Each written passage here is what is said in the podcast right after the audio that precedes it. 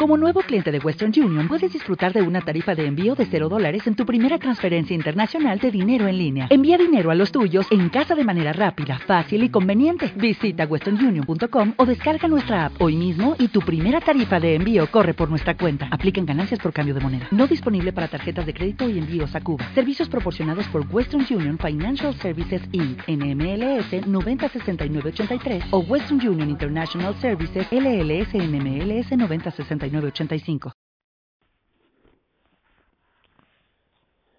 Uno de los debates más fuertes que ha habido en este tiempo de coronavirus, pues en las redes sociales, en Twitter, en Instagram o en otros foros, entre sacerdotes entre católicos, señala que los católicos a veces nos hemos comportado con el coronavirus como si Dios no existiera, con mucho miedo.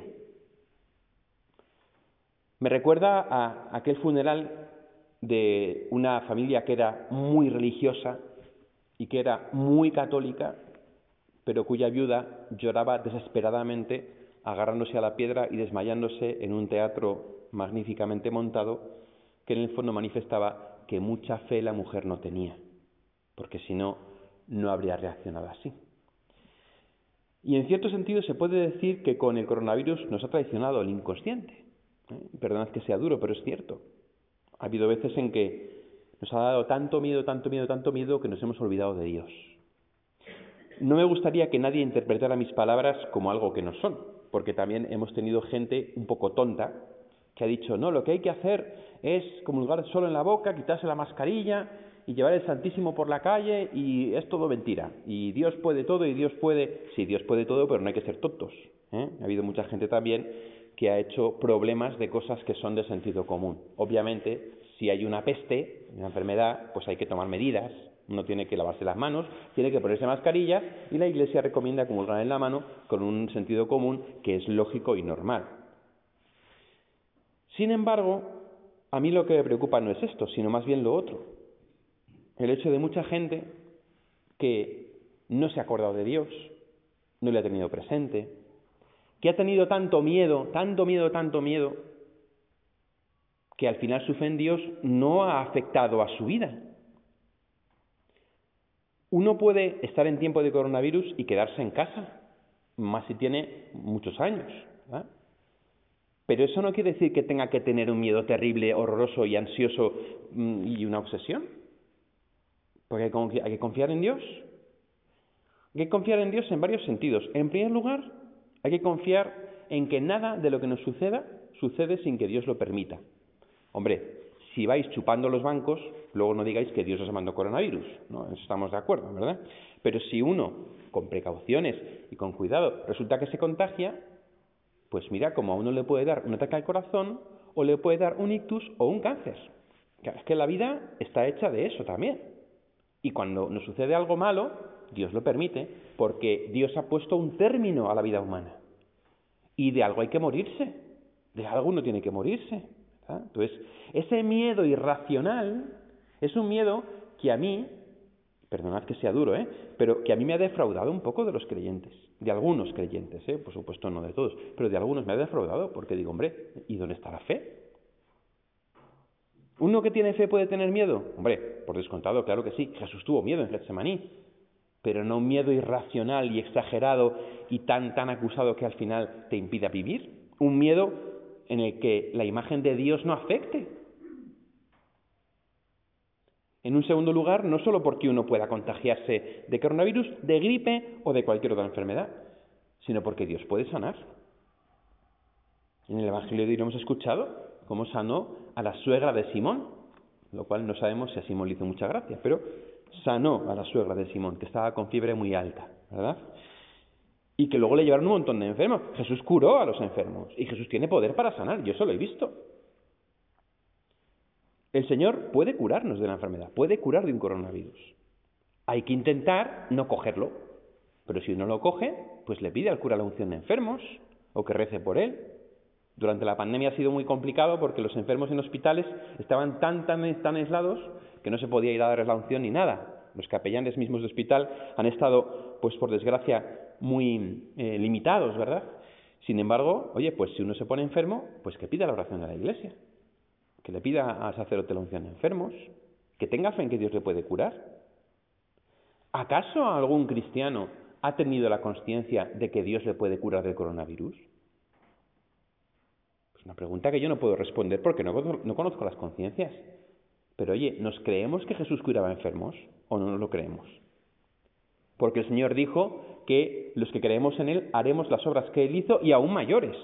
Y yo he visto sanaciones de cáncer, de problemas de piernas, de espalda. Yo he visto curaciones en el nombre de Jesús. Y las he visto realmente. Y sin embargo, nuestra fe se ha visto a veces afectada por esta crisis hasta el punto de que yo creo que muy pocos se han planteado, oye, si yo cojo coronavirus, le voy a decir al cura que me dé la unción de enfermos porque Dios me puede curar. ¿Alguno ha pensado esto?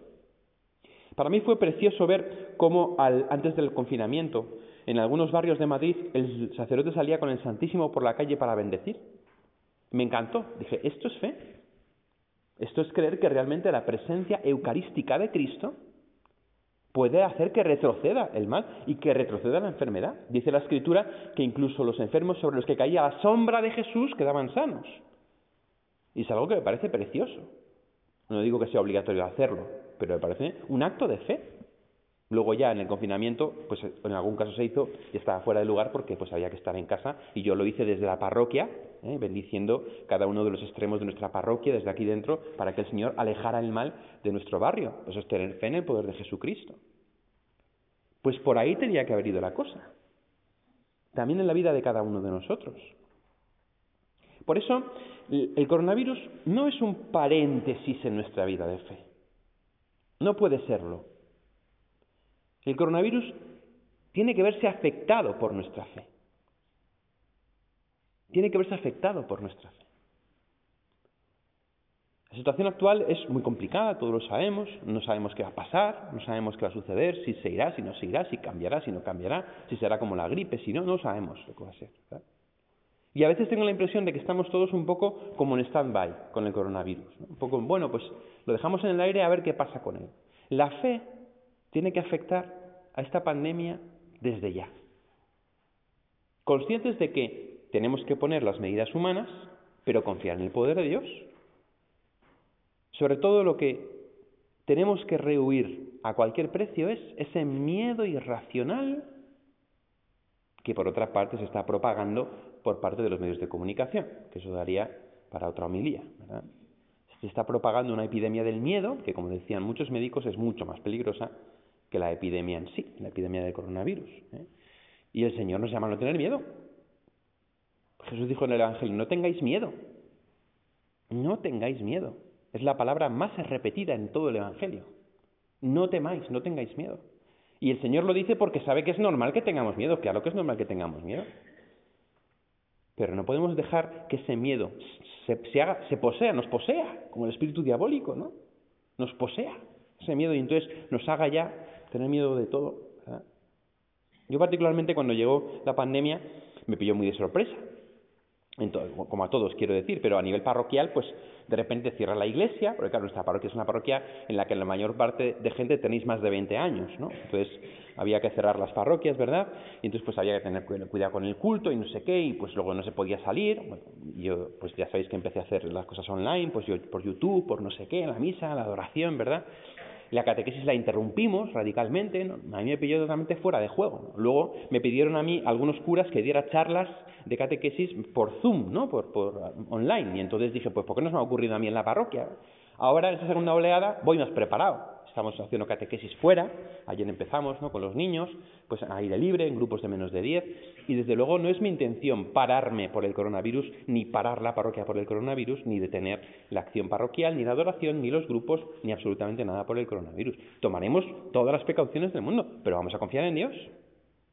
No podemos dejar que esta pandemia, probablemente creada por el ser humano, y desde luego esta pandemia del miedo, extendida radicalmente por los medios de comunicación, nos paralice la vida y la vida de fe. No lo podemos permitir. Hoy he estado comiendo con los sacerdotes de la parroquia, con Alén, con Jorge y con el padre don Francisco. Don Francisco, sabéis que tiene 94 años. ¿eh? Él siempre dice que le ha pedido a Dios que le conceda poder celebrar misa hasta los 105 años Y luego 15 o 20 años sabáticos. ¿eh? Es lo que le ha pedido don Francisco a, a Jesucristo. No sabemos si se lo va a conceder, aunque tal y como va, yo creo que sí que se lo va a conceder. Probablemente nos enterrará a todos y bailará sobre nuestra tumba, ¿verdad? Don Francisco, que al final hoy decía, que ya estoy harto, ya vamos a empezar a quedar a comer, porque comemos todos los miércoles siempre, porque es que ya no voy a quedar en casa. Y entonces ha venido a comer con nosotros y vamos a retomar las comidas de los miércoles sacerdotales porque él decía, es que yo echo de menos, esto echo de menos, que quedemos los curas para comer, para hablar, que nos contemos, que nos cuidemos.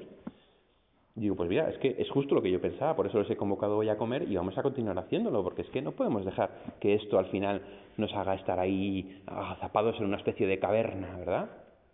¿Eh? No, no, podemos dejar que eso suceda. Hay que estar siempre atentos a las eh, directrices sanitarias, siempre. ¿eh? Y nunca me oís decir lo contrario porque tenemos que ser prudentes y hay que ser listos. Habiendo muerto mi padre, como ya sabéis todos, por coronavirus, no voy a ser yo negacionista, como dicen ahora, ¿verdad? Pero no vamos a vivir con miedo tampoco. Pues si no, al final, no vivimos. Y el Señor quiere estar presente en nuestras vidas. Y que su presencia sea más fuerte que el temor. Y que su presencia sea más fuerte que el miedo a cualquier enfermedad incluso con la conciencia de que el Señor nos puede sanar de cualquier enfermedad. De hecho, uno de los proyectos que yo tenía para el comienzo de curso, que yo creo que lo haré, tengo que verlo, pero es hacer una celebración pública de la unción de enfermos en la parroquia. Ya sabéis, los que me habéis preguntado, que a mí no me gusta eso, que yo creo que la unción de enfermos hay que darla individualmente, igual que la confesión. Pero lo pensaba hacer precisamente como un acto público de confesión de fe del poder de Dios frente a la enfermedad pues vamos a protegernos con la unción de enfermos, porque para eso existe ese sacramento. Existe precisamente para que el Señor nos proteja del mal. Y es que el Señor tiene poder para protegernos del mal. Yo no sé si lo haré, porque tengo que pensarlo, que ahora dicen que hay que tener cuidado las reuniones de más de 10 personas, no sé qué, pero yo quería hacerlo no solamente porque creo sinceramente en el poder de la unción de enfermos, sino también como un acto de confesión pública de todos nuestros feligreses en esa fe de Dios. Es decir, nosotros no tenemos miedo, no tenemos miedo. Vamos con prudencia, por supuesto, pero no tenemos miedo, confiamos en Dios. Y si Dios quiere que el coronavirus se nos lleve a todos por delante, pues que se haga su voluntad. Que se haga su voluntad, así os lo digo. ¿eh? Si Dios quiere que se nos lleve a todos por delante, a pesar de las prudencias, y... hágase su voluntad. La vida es de Dios y la muerte es de Dios. Si vivimos, dice San Pablo, vivimos para el Señor y si morimos, morimos para el Señor. En la vida y en la muerte somos del Señor. Para eso resucitó Cristo, para ser Señor de vivos y muertos, dice San Pablo. Como dice San Pablo, ¿qué nos puede apartar del amor de Cristo? La muerte, la persecución, el hambre, la desnudez, podríamos decir la enfermedad. Si nada nos puede apartar del amor de Cristo, no tenemos que tener miedo. No podemos dejar que el miedo nos domine, y menos cuando se intenta utilizar como instrumento de de manipulación política y social.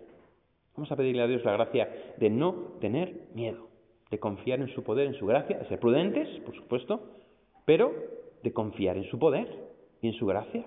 ¿eh?